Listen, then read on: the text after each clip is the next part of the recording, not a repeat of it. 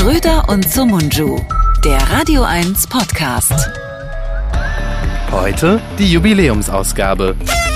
100 Folgen, niveauvolle Unterhaltung, Das sind Erfrischungstücher für die Eier. Oh, Weil du unten so scheiße riechst, oder was? feinsinnige Beobachtungen Das ist der letzte Scheiß, der letzte Scheiß.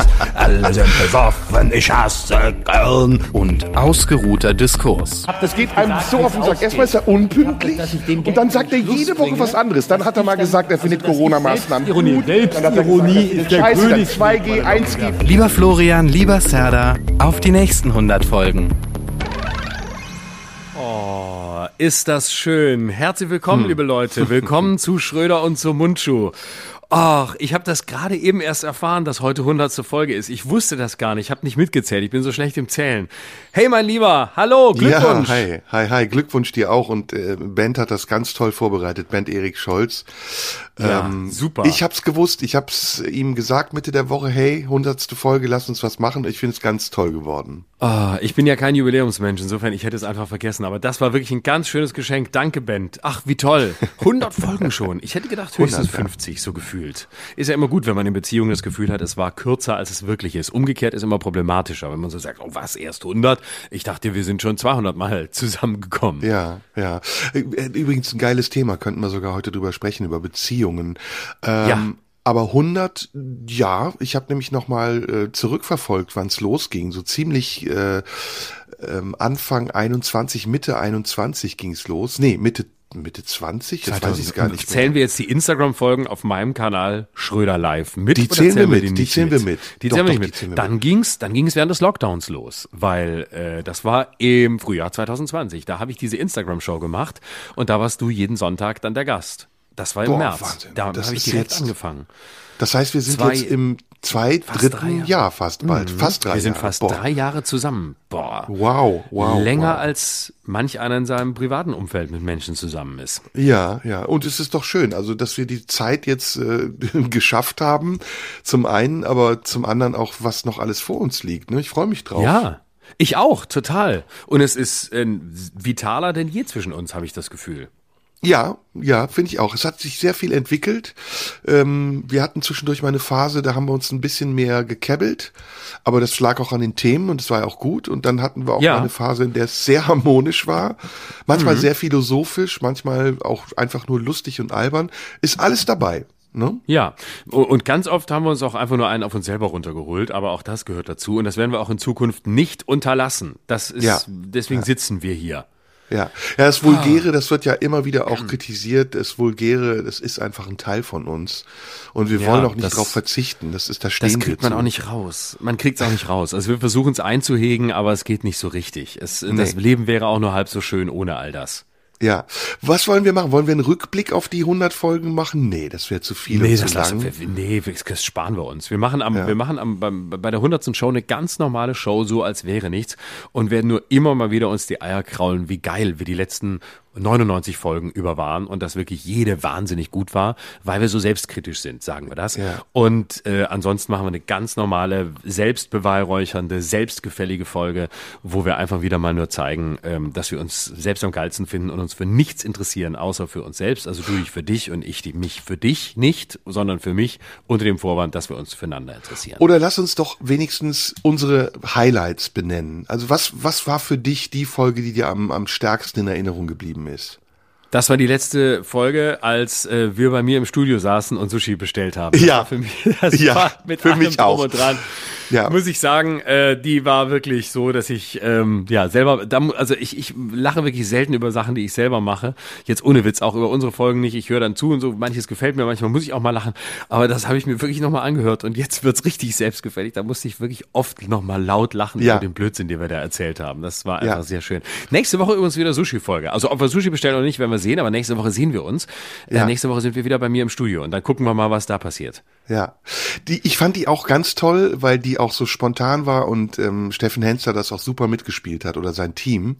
Es Ja. gab noch eine andere Folge, die ich gut fand. Das war die, wo wir ähm, äh, so ganz lange ironisch waren. Also wo wir bis zum Schluss äh, nicht wussten, meinen wir das alles ernst oder nicht. Erinnerst du dich noch an die Folge? Ging's, ging's da nicht um Verschwörungstheorien und so ein Zeug? Ich weiß es Ich gar nicht wo glaube, wir so getan ja. haben, als, als seien wir beide Verschwörungstheoretiker und sind beide irgendwie eingestiegen und man wusste gar nicht mehr, wa- was meinen wir jetzt, was meinen wir jetzt? Ja, ja, ja, da ja, sagen viele, ja, ja, ja. Da sagen viele Hörer, so geht's mir jede Woche mit euch. Ja, ja, genau, genau. Das war, das hat auch riesen Spaß gemacht. Aber äh, Ja. ich fand auch die Folgen gut, in denen wir uns, also in Anführungsstrichen, gestritten haben. Da ist Ja. mir die eine in Erinnerung geblieben, als es um 2G ging. Da war ziemlich viel Zoff, ne, wo, wo du gesagt hast, also wo du auch diesen Aufreger hattest mit mir ist es egal, ich will jetzt, dass die sich impfen lassen. ähm, ey, das, das Und war dann, das. ja. Und ich erinnere mich an die eine Zoff-Folge zum Ukraine-Krieg. Die ist noch gar Ja. nicht so lange her, wo wir auch da richtig, äh, richtig schön hintereinander geraten sind. Das waren auch die beiden Folgen, wo viele Leute gefragt haben, wann hört es auf? Wann werden sie sich so zerstreiten, dass sie nicht mehr miteinander sprechen? Es Ja. geht nicht mehr lange gut. Reihenweise. Und was ist? Wir sind immer noch da. So ist das bei Pärchen, die sich sowohl heftig lieben als auch heftig miteinander streiten. Sie bleiben Ja. einfach länger beieinander. Ja, und dann natürlich die Live-Shows. Also die, die erste besonders, wo es ja auch um den Ja. Ukraine-Krieg ging, aber auch die beiden anderen, die drei, drei, vier, wie viel hatten wir jetzt? Zwei, drei, vier? Einige schon, ne? Fünf? Ich weiß es gar nicht. Einige. Ja, wobei da, jetzt fangen wir mal mit den Schlechten an, mit den Schlechtesten. Äh, und äh, ich fand die eine, wo wir da über den Ukraine-Krieg diskutiert haben, äh, aus meiner Perspektive heraus, da, da war ich nicht so wirklich auf der Höhe. Da habe ich mich danach so ein bisschen geärgert, weil ähm, warst da Barfußfolge? sehr, sehr gut. Ja, die hat mich, da habe ich mich drüber geärgert, selbst. Oh, die so Barfußfolge scheiße. war aber trotzdem geil. Vor allen Dingen, Ja, weil dieses aber- Missverständnis, warum sitzt der da barfuß, dieser arrogante Ja. Schnösel? Ja, ja. Und es war natürlich auch, und du hast da sehr, du hast da für, für deine Sache sehr gut argumentiert und ich habe später auch dann, dann dagegen gehalten, aber ich war da so, äh, ich war da so lame und ich war, glaube ich, ich war an dem Abend irgendwie, ich hatte keinen Bock auf, auf diese Diskussion und ich hatte auch keine Ja. Lust auf Ukraine. Ich war einfach in so einer Stimmung, komm, lass uns heute einfach einen gemütlichen Abend machen. Ich glaube, ich war müde und ich wollte nicht so, so, so streiten, nicht wie in anderen Folgen sonst. Und deswegen habe ich mir so gedacht, komm, jetzt machen wir heute einen gemütlichen Abend und dann kam es doch auf dieses Thema und wir haben uns beide so rangerobbt. Wollen wir da wirklich drüber reden? Ja, komm, lass uns drüber reden. Ja, dann machen wir es halt. Und dann saß ich da und wir haben die ganze Zeit den Witz gemacht, dass ich mich gegen Ende der Show ausziehen soll. Und dann saß ich halt aber den ganzen Abend nur barfuß da. Und dann, äh, und neben deinem Monolog sah ich natürlich wirklich sehr langweilig selbstgefällig aus. Und ich habe mich sehr geärgert über mich selber, weil ich da nicht auf der Höhe war und weil ich da nicht, äh, weil ich da nicht geschaltet habe. Und äh, ja, das ist so, wo man im Nachhinein sagt, hat man so gemacht, muss man aber auch nicht so wiederholen. Ja, aber ich ärgere mich auch jedes Mal, wenn ich die Folgen höre, über diese, ähm, diese Begriffe, die dann so leicht daneben sind. Also Ja, wo, wo du weiß. dann, oh, fuck, geht mir das auf den Sack. Wo ich dann denke, ey, das ist, also es ist mir peinlich, aber es ärgert mich auch und es lässt sich aber nicht vermeiden, weil in der Geschwindigkeit, in der wir sprechen und in der Spontanität passiert das eben. Ne? Ja, bei mir ist Kann es der, vermeiden. bei mir ist es der, der Ringtausch meiner Gedanken, um es mal mit Olaf Scholz zu formulieren. Nämlich, wenn, ich so zwei, dreimal, habe ich neulich schon gesagt, wenn ich zwei, dreimal drumrum formuliere und nicht so wirklich auf den Punkt komme, es höre und mich drüber ärgere und ich denke, ah, jetzt war die, die erste Formulierung war die beste und du drehst noch zwei Runden oder die ersten beiden waren nicht so besonders und du hast das erst beim dritten Mal hingekriegt. Jedes Mal ärgere ich mich drüber und versuche das auch, versuche das auch einzustellen und besser zu machen und ihr dürft mir gerne sagen, wenn es wieder passiert. Auch du darfst es mir gerne sagen. Du kannst doch einfach sagen, ich hab's verstanden, wiederhol's nicht nochmal. Weil ich Ja. ärgere mich bei anderen immer so, wenn, wenn Leute mir was sagen, ich denke, ich hab's doch kapiert. Ich weiß, du musst es mir nicht nochmal sagen. Jetzt lass uns was Ja. damit machen. Ja, ja gut, komm, haken wir ab, freuen wir uns auf die Folgen, die vor uns liegen. Gab's, ähm, also mal abgesehen davon, dass wir echt gerne über Beziehungen sprechen können, finde ich ein sehr, Ja. sehr spannendes Thema. Ähm, Gibt's irgendwas außer den gängigen Themen, über die wir sprechen könnten? Ich habe da ehrlich gesagt auch keinen Bock drauf heute, oder? Ich habe auch keine Lust. Ähm, wir können kurz abhaken. Hans-Georg Maaßen raus aus der CDU, rein äh, in die Partei der Grünen in äh, Tübingen zu Boris Palmer oder doch direkt Parteineugründung zusammen mit Sarah Wagenknecht. Was sagst du? Boah, schwere Entscheidung. Also beides würde passen. Äh, ich glaube eher Richtung Boris Palmer. Sarah Wagenknecht ist dem zu links. Also ist zu weit. Glaub zu ich auch. Links. Ja. Ja, glaube ich auch. Und ähm, ist ihm auch intellektuell überlegen und das, da, das möchte er nicht. Ja. Ähm, warum will Merz ihn loswerden? Ich glaube, er ist ein bisschen neidisch, weil Merz und er haben ähnliche Thesen, aber Maaßen formuliert sie noch radikaler. Und ich glaube, Merz möchte einfach nur der Einzige sein, der die Partei spaltet und hat keinen Bock auf so eine interne Konkurrenz. Das ist der Grund, warum er ihn loswerden will, weil ansonsten gibt's eigentlich keinen, weil sonst ist die Deckungsgleichheit der Thesen relativ groß, nur dass Maaßen eben noch provozierender ist. Ja, die CDU zieht ja eh den Schwanz ein gerade, ne? Also sie, sie, sie versucht immer so ein bisschen äh, den Kopf rauszuhalten und dann fällt ein Topf da drauf und dann zieht sie den Kopf wieder ein. Das, das war ja mit dieser Bemerkung von Merz so, mit den, mit den Flüchtlingen, das ist mit den, mit dem Messerattentäter so. Die trauen sich nicht mehr. Die CDU traut Nee. sich nicht mehr konservativ zu sein und schon gar Nee, nicht die weiß nicht wohin. Nee, Friedrich Merz versucht es immer wieder, aber es, es haut da nicht so richtig hin und dann man merkt damit, welch einer Lust er dann einen raushaut, aber danach denkt er gleich wieder, oh, jetzt muss ich wieder was für die anderen Flügel tun.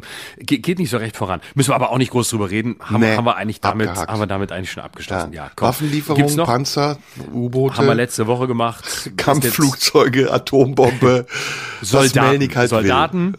Ja. Soldaten kommen bald mit der Atombombe in der Hand. Ähm, so Ja. habe ich es verstanden. Und ansonsten haben wir das letzte Woche auch erledigt. Finde ich auch. Ähm, weg, weg ja, damit. Haben wir gesagt. Man kann vielleicht noch sagen, dass Olaf Scholz dann, als er sich erklärt hat irgendwann und tatsächlich, man hat wieder gedacht, er kann nicht mehr sprechen, aber er kann es doch noch. Als er sich erklärt hat letzte Woche, hat er ja dann das erklärt äh, in der in seiner Regierungserklärung, was man eigentlich gerne in den Wochen vorher gehört hätte, nämlich dass auch die sich mitgenommen fühlen sollen, die Angst haben und dass es, dass er das alles sieht. Ist schön, dass er das alles sieht, aber beim nächsten Mal äh, vielleicht einfach vorher sagen, vielleicht einfach die eigene Unsicherheit mit anderen vorher teilen und nicht dann erst, wenn es feststeht, dann wirkt es nämlich so ein bisschen nachgereicht und nicht besonders überzeugend. Jetzt hat er Scholzen umdefiniert in der Sendung Was nun, Herr Kanzler? Hat gesagt, äh, Scholzen ist nicht abwarten und zögern, sondern mit Bedacht handeln.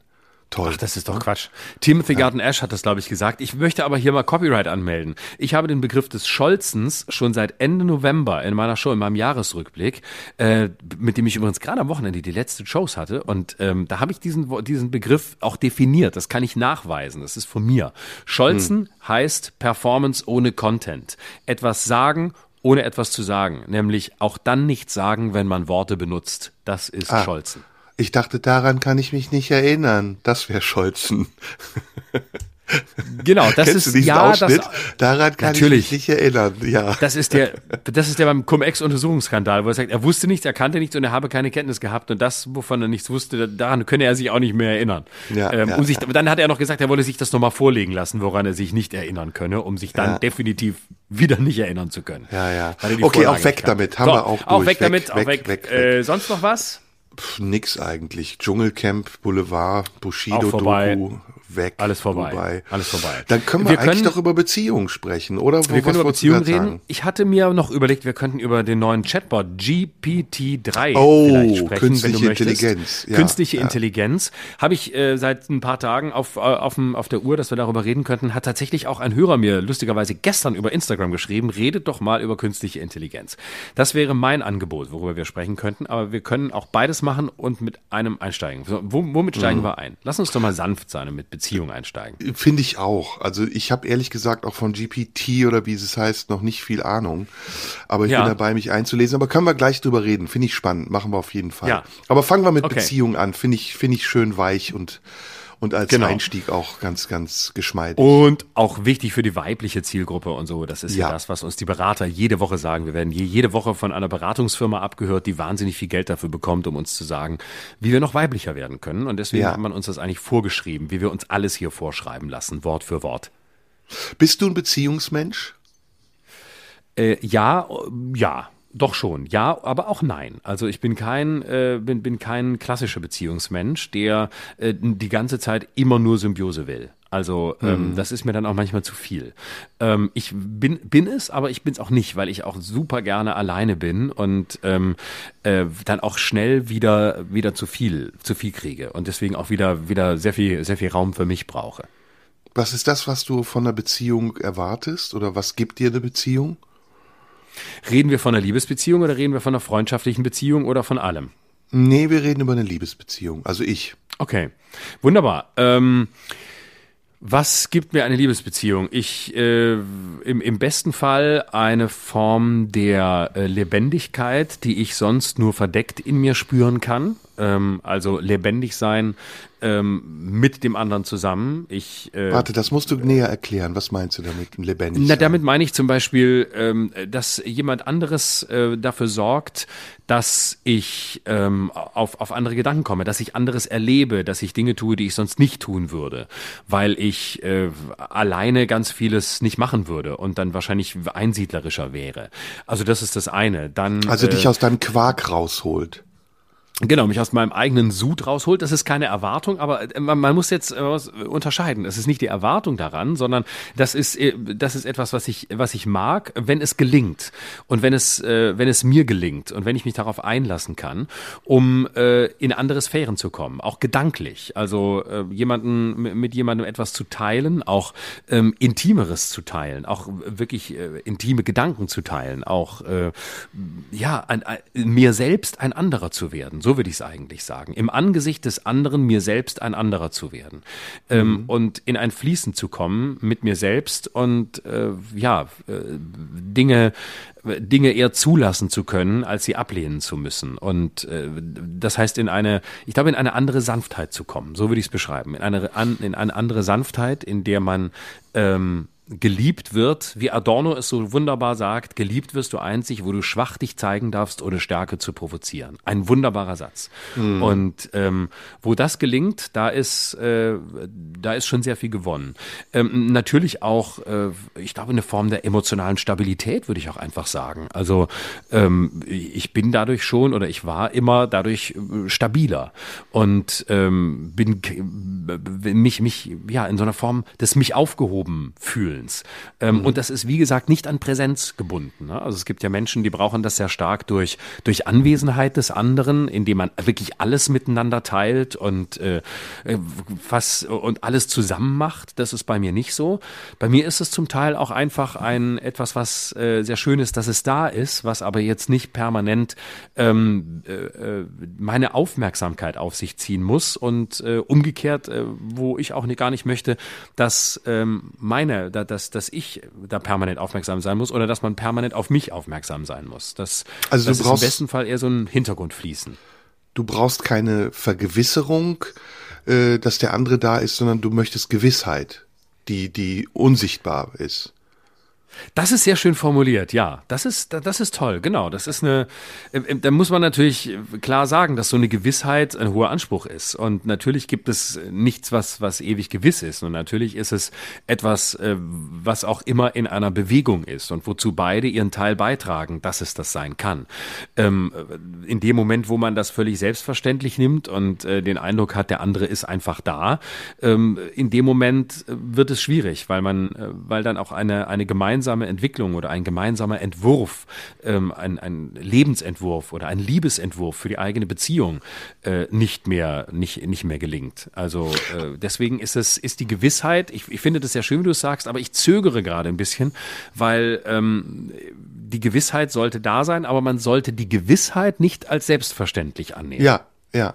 Und hat sich deine Perspektive auf Beziehungen mit den Erfahrungen, die du gemacht hast, verändert? Bist du heute ja. ein anderer in einer Beziehung ja. als vor 10 oder 20 Jahren? Ja, äh, früher war ich ähm, früher war ich extremer. Das heißt, ich habe viel mehr gesucht ähm, und ich war viel nervöser auf der Suche, habe eigentlich viel mehr erwartet, aber behauptet weniger zu erwarten und ähm, habe eigentlich nur dem Moment entgegengewartet, äh, dass der andere der Feind wird.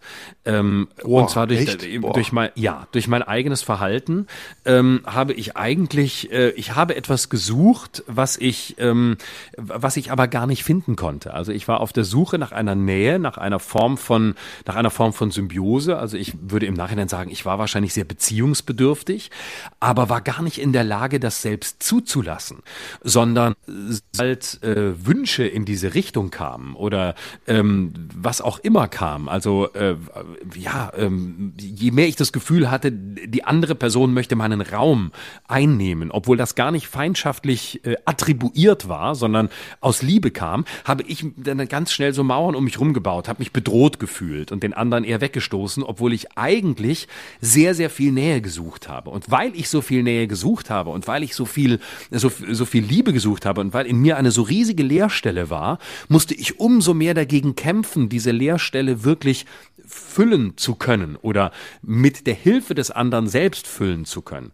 Und insofern war ich in einem äh, großen Zwiespalt Zwiespalt zwischen dem, was ich eigentlich wollte, aber nicht erreichte, und dem, was ich erreicht habe, nämlich der, der immer wieder erneuten Selbstvergewisserung, naja, am Ende kann ich es ja gar nicht. Am Ende kann ich die Wünsche des anderen nicht erfüllen und am Ende bin ich eben schwierig und äh, wehre mich dagegen und der andere ist halt auch äh, der Feind, weil er versucht, in meinen Raum einzudringen und ständig gibt's Forderungen und ständig bin ich unter Druck und gegen diesen Druck muss ich mich dann mit Gegendruck wehren, nämlich indem ich mich besonders unabhängig und autonom mache. Insofern würde ich sagen, war es eigentlich ein Tanz der Unabhängigkeit. Also es ging immer darum, wie unabhängig bin ich und bloß unabhängig zu wirken, keine Abhängigkeit entstehen zu lassen, aber eigentlich zutiefst abhängig zu sein, aber sich das nicht einzugestehen. Ich weiß nicht, ob das nachvollziehbar ist. Doch, total. Und hast du das Gefühl, dass du dir damit äh, gute Menschen verspielt hast und Chancen? Ja, sicher. Ah, ja, ich habe mit Sicherheit gute Menschen, ähm, die, ja, oder Menschen, die es gut mit dir meinten. Ja, ja, da habe ich lange gebraucht, einzusehen, dass es Menschen gibt, die es gut mit mir meinen, weil ich immer davon ausgegangen bin, man muss immer auf der Hut sein, man muss immer vorsichtig sein, man muss immer misstrauisch sein, man darf sich nicht zu sehr einlassen. Also ich bin eigentlich, ich habe Beziehungen immer vor der Folie gelebt, wie schlimm wäre es, wenn sie nicht mehr wäre und wie lebe ich sie so, dass der Verlust erträglich wäre. Ich bin also immer vom Negativsten ausgegangen und gar nicht vom Gelingen oder von der Möglichkeit des Gelingens. Ich habe mir das Gelingen zutiefst gewünscht, aber bin im Inneren von etwas anderem ausgegangen gegangen und würde schon sagen, dass ich da viele Menschen ähm, auf dem am Wegesrand äh, verloren habe, ähm, die es gut mit mir meinten. Ich habe mir sicher auch Leute gesucht auf der anderen Seite, perfiderweise sucht man sich ja dann aber die Leute, die genau dieses Muster bestätigen. Das heißt, ich habe mir auch genau diese Menschen zum Teil gesucht, die wiederum selbst sehr auf der Suche waren, aber das auch nicht zugeben konnten, sondern genauso versucht haben, ihre Unabhängigkeit ähm, stark zu machen, so dass es natürlich auch immer wieder ja fast schon toxische Konstellationen gab. Aber mhm. ich würde schon sagen, dass ich vieles, was vielleicht hätte heilsam sein können für mich, ähm, am Wegesrand liegen gelassen habe, weil ich es einfach nicht wahr wahrnehmen konnte und weil ich es einfach auch nicht annehmen konnte. Hm. Boah, krass, danke, dass du das so offen erzählst. Ist denn, ähm, mh, hm, warte mal, ich wollte eben äh, dich was fragen. Diese Autonomie, die man ja in der Beziehung, oder anders, eigentlich schilderst du ja eine Kombination aus einem ähm, Abgrenzungsproblem, also dich abgrenzen zu können innerhalb einer Beziehung und der Verlustangst, die damit einhergeht, dass du dich abgrenzt. Also du kannst dich nicht abgrenzen, ohne dass du gleichzeitig eine Verlustangst entwickelst. Und deswegen gerätst du in ein Ungleichgewicht, nämlich entweder ja so Beobachter und stillschweigender Teilnehmer einer Beziehung zu sein und dich nicht wirklich drauf einlassen zu können, weil in dem Einlassen ja auch ein Kontrollverlust entsteht, aber gleichzeitig auch die Nähe, die dann entsteht, wenn der andere dich sich auf dich einlässt, als zu nah empfindest. Also, also ja. schnell, schnell dich distanzieren willst, weil du dadurch auch wieder Angst hast. Ich weiß nicht, welche unterschwellige Angst das ist. Aber wenn jemand zu nah kommt, ist ja auch eine Angst darin enthalten, dass man sich davon nicht mehr frei machen kann, weil man sich an diese Nähe vielleicht sogar gewöhnt und sie sogar mhm. genießt. Genau. Genau, das ist das, was ich meinte mit, ähm, ich habe auch immer versucht, äh, oder ich habe es sehr vom Negativen her gedacht und äh, gelebt und so gelebt, äh, dass es äh, vor dem Hintergrund ähm, äh, vor dem Hintergrund des, des nicht mehr Seins äh, gelebt wird. Ne? Also wie, wie, wie, wie, wie gering wird der Schmerz sein, wenn es äh, wenn es endet. Ne? Und, also eine Hab-Acht-Stellung die ganze Zeit. Genau, eine Hab-Acht-Haltung. Genau. Mhm. Genau, aber zugleich war das, das Ende, die, das potenzielle Ende, überhaupt nur der Gedanke daran, war zugleich ein Albtraum. Ähm, weil natürlich entspringt all das einer Verlustangst. Ne? Und das ist sicher ein, ein, eine Grundschwingung meines Lebens oder ein, eine Grundschwingung meines Seins, ähm, dass ich äh, äh, diese Verlustangst habe und, und versucht habe, dagegen anzugehen.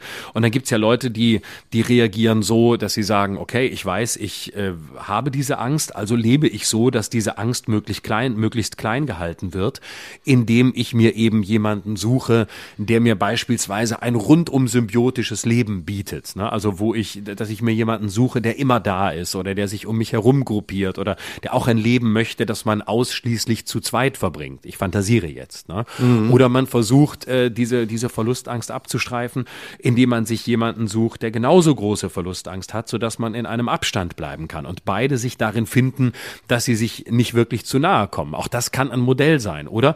Man sucht sich eben jemanden, so wie ich es getan habe, der im besten Fall noch größere Verlustängste hat und das Interesse hat, diese Verlustängste auch zu kontrollieren und ähm, kann dann über dadurch, dass der andere einem die Ängste abnimmt, die man eigentlich selbst hat, in eine scheinunabhängige Position zu kommen, weil die Angst ist ja beim anderen. Und das war, glaube ich, nicht immer, aber oft mein Modell. Wie unterschiedlich waren denn die Beziehungen, die du hattest? Oder gibt es da einen roten Faden? Nee, die waren schon sehr unterschiedlich. Ähm, also das würde ich schon sagen. Also wie lang war denn die längste Beziehung überhaupt, die du hattest? Oder wie viele Beziehungen ungefähr hattest du intensive? die du jetzt wirklich als Beziehung bezeichnest und nicht als Affäre oder irgendwas anderes? Na, also, also intensive Beziehungen waren, äh, waren jetzt nicht so viele. Ich würde sagen, äh, vielleicht fünf oder vier oder fünf oder so. Also schon, immerhin, das ist genau schon viel. Nachzählen. Ja, habe ja schon ein paar Jahre auf dem Buckel. Ähm, Wie lang war und, die längste? Äh, äh, siebeneinhalb Jahre. Boah, das ist schon eine Menge. Also wow. Ja. Hm. Ja, ja. Und die und waren und alle unterschiedlich? Also wenn du jetzt so rückblickend die ja, Beziehung betrachtest? Würde ich schon sagen. Also ja? es, sie, sie waren unter, ja, sie waren unterschiedlich und also sie waren unterschiedlich, aber zum gleich, zu, zugleich auch ähm, ähnlich, also punktuell auch ähnlich. Äh, Wie war deine Mustern. Position in der Beziehung? War die immer ähnlich? Also warst du immer der gleiche in der Beziehung oder hast du dich angepasst oder in irgendeiner Form verändert in der Beziehung? Oh, das ist immer schwer zu sagen. Ich glaube, ich war sehr häufig, äh, ich würde schon sagen, dass ich nicht immer gleich war. Ich habe mich sicher, es war auch vieles sehr unterschiedlich, weil ich sagen würde, dass die Menschen, mit denen ich zusammen war, immer sehr unterschiedlich waren. Also ich könnte jetzt nicht sagen, dass ich mir immer, wie man manchmal so im Klischee sagt, immer den gleichen Typ ausgesucht habe oder mhm. äh, immer, immer, ich habe mir manchmal, ich glaube, ich habe mir ähnliche Muster gesucht, aber das ist eher auf der Ebene, die ich gerade eben beschrieben habe.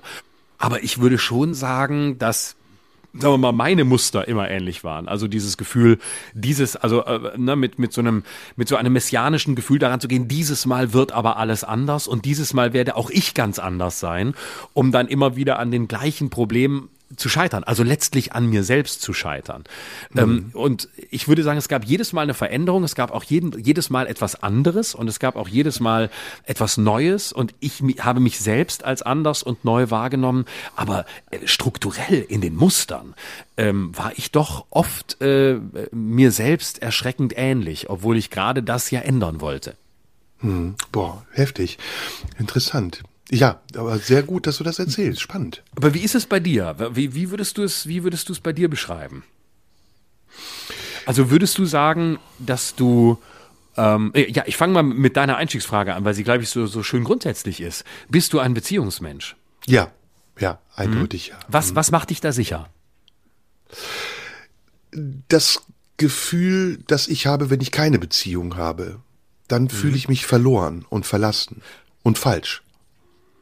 Oh, warte, wie verloren und verlassen? Inwiefern? Weil du das Gefühl hast, es nicht wert zu sein, eine Beziehung zu haben? Oder weil dir der andere fehlt, weil dir eine Heimat fehlt? Oder wieso verloren? Ich fühle mich nicht richtig. Die Einsamkeit fühlt sich für mich an wie eine Strafe. Mhm. Und ähm, die Einsamkeit drückt so lange, bis ich das Gefühl habe, ich kann ihr nur entkommen durch ähm, durch eine Entscheidung, mich auf etwas einzulassen, egal wie viele Angst, wie viel Angst diese Entscheidung mit sich bringt. Weil eine Beziehung bringt ja auch immer Angst mit sich. Und die, mhm. der Moment, in dem du dich auf einen anderen Menschen einlässt, beinhaltet ja auch immer ein Risiko, enttäuscht zu werden oder verletzt zu werden oder verlassen zu werden. Deswegen hat mich eben auch total ähm, interessiert, warum du das Wort Feind mit ins Spiel gebracht hast. Also ich kann das verstehen, in welche Richtung das geht, was du sagst aber ich, ich kann das nicht auf den Menschen beziehen. Ich kann, ich kann es auf die, auf die Form der Beziehung beziehen und auf den Verlauf ja. einer Beziehung, in der man sich entfremdet oder in der man sich fremd wird oder der andere einem fremd wird. Aber ein Feind, das habe ich, glaube ich, noch nie erlebt. Ja, ich glaube, bei mir gab es irgendwann so Punkte, wo ich den anderen für mich dazu gemacht habe. Ne? Mhm. Also das war, wurde nie verbalisiert und das war auch gar nicht das, was ähm, ich wollte oder worauf ich stolz war oder was ich so gesehen habe oder was mir Spaß gemacht hat. Ich habe mich eigentlich dafür geschämt, weil ich die, die Verantwortung oder die Schuld dafür ähm, bei mir gesucht habe. Aber jetzt zurück zu dir. Also mhm. du sagst, du bist ein Beziehungsmensch, weil du dich sonst ja so so un unvollständig und und bestraft fühlst. Was würdest du sagen, fehlt dir dann, wenn du keine Beziehung hast? Also im Wesentlichen hast du das schon ganz gut auf den Punkt gebracht. Es ist das gemeinsame Erleben, das sich mitteilen können, ähm, die Sexualität, ähm, die auch die Geborgenheit, die Anerkennung und auch das, was man dem anderen vielleicht geben kann, also nicht nur das, was man bekommt, ähm, sind viele Dinge, die in der Beziehung enthalten sind, die, die mir etwas geben. Und es sind viele Dinge, die mir fehlen, wenn ich keine Beziehung habe. Ich, ich muss dazu auch sagen, ich habe eigentlich, seitdem ich denken kann, immer Beziehungen gehabt. Ich war, ich war einmal in meinem Leben, ich glaube, anderthalb Jahre ohne Beziehung. Und ansonsten mhm. war ich mhm. immer in Beziehung. Mhm. Und ähm, für mich ist das so, ich habe gerade vor ein paar Tagen mit jemandem drüber gesprochen, deswegen ganz interessant auch, dass wir heute drüber sprechen. Ähm, und deswegen habe ich dich das eben auch gefragt. Für mich ist das so ein stetiger Entwicklungsprozess, eine Beziehung und auch die, die unterschiedlichen Beziehungen, die man gehabt hat. Man entwickelt sich durch die Beziehungen ähm, immer wieder neu auf eine Position oder durch Erfahrung, die man in Beziehung macht, in eine Position, in der man glaubt, frisch zu sein oder sich aufgefrischt zu haben oder neu in etwas hineinzugehen, so als wäre man ein weißes Blatt Papier und könnte mhm. jetzt viele Fehler, die man in der vorangegangenen Beziehung gemacht hat, wieder gut machen, indem man besonders mhm. aufpasst oder mhm. indem man sich bewusst macht, wo eigentlich die Knackpunkte waren oder welche Fehler man mhm. gemacht hat oder was einem, äh, was einen an dem anderen gestört hat. Aber mhm. das funktioniert nicht. Deswegen habe ich dir die Frage gestellt, weil ich merke, äh, immer wieder, dass Beziehungen eine Eigendynamik haben und dass man immer wieder auch eine andere Position in der Beziehung einnimmt. Man ja. ist nicht immer der gleiche. Ja. Und die, die Konstellation zu einem Menschen ist ja auch immer total individuell und verändert einen ja auch und macht einen einzigartig in der Beziehung, ja. so wie die Beziehung auch einzigartig wird. Ja. Aber das finde ich super spannend und dieser Entwicklungsprozess bei mir, der, ich habe drei wirklich lange Beziehungen gehabt, die jeweils über zehn Jahre, zehn, elf Jahre gingen. Also fast identisch, immer zehn, elf Jahre. Und ähm, die, diese Beziehungen hängen zusammen. Also die haben einen Zusammenhang. Die erste Beziehung, die ich hatte, wenn du mir das gestattest, erzähle ich dir das, sonst nicht, dass es ja, so ausführlich gerne. wird. Gerne. War, war eine Jugendbeziehung. Wir sind damals mit 16 zusammengekommen, ohne darüber nachzudenken. Wir haben geknutscht auf einer Party und dann waren wir ein Paar. Und wir sind unglaublich lange zusammengeblieben und haben auch sehr viel essentielle Dinge und existenzielle Dinge zusammen erlebt. Dinge, also unsere späte Pubertät. Wir haben schwierige Phasen zusammen erlebt. Die Phase, in der ich eine Zeit lang obdachlos war und keine Kohle hatte.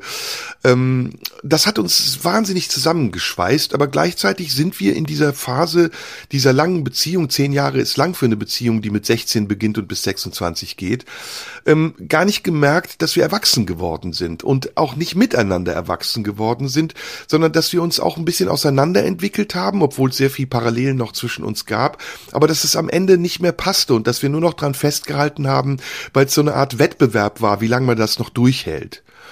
Hm. Und als es auseinanderging, fühlte sich das auch gar nicht so falsch an, sondern es war so wie, ja, okay, das Kapitel ist abgeschlossen. Wir sind auch bis zum heutigen Tage noch sehr, sehr gut befreundet und sehr eng miteinander befreundet und haben jetzt, bin 54, äh, fast, ja, 30 Jahre unseres Lebens zusammen verbracht und sind, ja, 30, 40 sogar fast unseres Lebens zusammen miteinander verbracht und erleben jetzt auch, wie die Träume, die wir als Jugendliche hatten, im Verlaufe unseres Lebens sich als entweder utopisch erweisen oder die wir zum Teil auch erreicht haben. Und es ist total schön, das gemeinsam zu erleben. Aber damals, als wir uns getrennt haben, da war das klar, dass dieses Leben nicht mehr zusammenlaufen wird, sondern dass es höchstens parallel laufen kann. Hm. Und in der zweiten. Hast du sie jemals, bevor du erzählst, ja. hast du sie jemals wieder getroffen und ja, ganz oft. wieder gesehen? Und ja, aber was ich wissen will, ist, als du sie später wieder gesehen hast, hast du dann ähm, beispielsweise zehn Jahre nach eurer Trennung oder 15 Jahre sie wieder gesehen und gedacht, Nee, jetzt eigentlich wäre es so, dass ich äh, mir gewünscht hätte, wir wären zusammengeblieben, weil jetzt sind wir doch die Menschen, die zusammenpassen würden, oder war es dann doch eine Begegnung im Geist des Abgeschlossenseins? Ja, es war äh, total abgeschlossen und es war auch unvorstellbar, nochmal mit ihr zusammen zu sein. Wobei unsere Liebe nie weg war. Also auch heute ist es so, dass ich sagen würde, wir lieben uns noch. Und es besteht zwischen uns ein ganz enges Band. Und es ist, liegt auch daran, dass wir viel Kontakt haben oder regelmäßigen Kontakt Kontakt haben und uns auch sehr respektieren. Und ich glaube, ich wäre auch eine der ersten Personen, die von ihr aufgesucht werden würden, wenn, wenn sie große Probleme hätte. Mhm. Ähm, vor kurzem ist zum Beispiel ihre Mutter gestorben und das hat mich wahnsinnig traurig gemacht und wir haben zusammen lange telefoniert miteinander und und uns getröstet. Ich habe sie getröstet und das war mir ein großes Bedürfnis, weil dieser Mensch einfach für mich unglaublich wichtig ist und ich Liebe für ihn empfinde. Aber zusammen sein, das geht nicht mehr, weil sie hat einen neuen Partner, das ist jetzt nicht der Hinderungsgrund, aber wir sind an unterschiedlichen Punkten im Leben. Mein Leben mhm. ist ganz anders als ihr Leben. Das hat sich in eine komplett andere Richtung entwickelt. Oder bei mir war es absehbar, dass es in diese Richtung geht, aber ihr Leben ist jetzt da, wo es mit meinem Leben überhaupt nicht mehr vereinbar wäre. Mhm. Das war, das mhm. war, das war schön. Das war eine Jugendliebe. Ist auch so Aber geblieben. das ist ja auch wahnsinnig lang für eine Jugendliebe. Also zehn Jahre mit ja. 16 zusammenkommen, das ist ja wirklich, äh, ja. das ist ja wirklich sehr, sehr lang und äh, ja. sehr, sehr besonders auch. Ja. Ja, ist, wie gesagt, nach wie vor sehr besonders. Aber eben mhm abgehakt als Jugendliebe und als eine Phase, in der wir beide sehr unreif waren. Wir haben auch uns sehr viel Böses oder Schlimmes angetan, uns verletzt und, und viel gestritten und uns auch geprügelt zwischendurch. Also es war eine sehr, sehr wilde Beziehung auch, in der unglaublich viel passiert ist. Aber das hat uns umso mehr zusammengeschweißt. Das ist das Interessante. Mhm. Wohingegen, ich wollte ja erzählen, den Zusammenhang, in der darauffolgenden Beziehung, ich gedacht habe, okay, jetzt muss ich die Parameter verändern. Das klingt zwar sehr okay. kognitiv und rational, aber es war tatsächlich so, dass ich dachte, okay, wenn ich jetzt nochmal in eine Beziehung gehe, dann muss ich ganz, ganz genau aufpassen, wo eigentlich die Punkte waren, an denen etwas schiefgelaufen ist. Und meine ja. Erkenntnis war, ähm, binde dich nicht zu schnell sei vorsichtig. Mhm. Geh nicht sofort über, über die Grenze und lass dich ein, sondern sei vorsichtig und halt dich zurück und, und ähm, halt das Ganze erstmal in der Schwebe. Und das war total blöd und paradox. Es war dann so, dass ich mit der Frau zusammen war und wir uns die ersten drei Jahre gar nicht zueinander bekannt haben. Also wir haben immer gesagt, wir sind nur befreundet. Ja, wir schlafen auch miteinander. Ja, wir fahren auch in Urlaub miteinander. Aber wir haben keine Beziehung. Nein, wir sind kein Paar.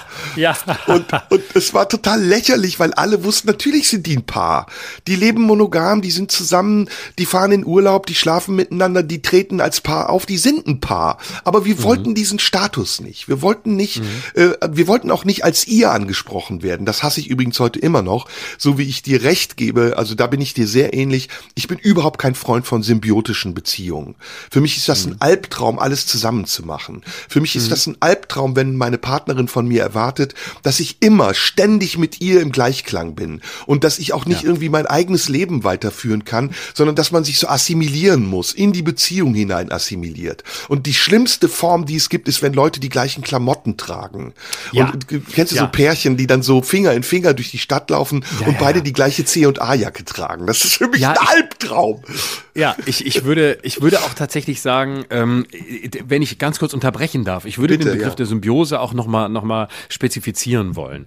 Also es gibt das eine symbiotische Moment, das du gerade beschreibst, nämlich man macht alles zusammen. Jetzt mal übertrieben formuliert oder ähm, man man man der Großteil des Lebens findet zusammen statt und äh, das kann man machen, das muss auch nicht schlecht sein. Und ich kenne auch Paare, wo das sehr, sehr gut funktioniert und sehr stimmig ist. Und äh, wo ich den Eindruck habe, ja, die haben da was gefunden. Und das kann ich sehr respektieren.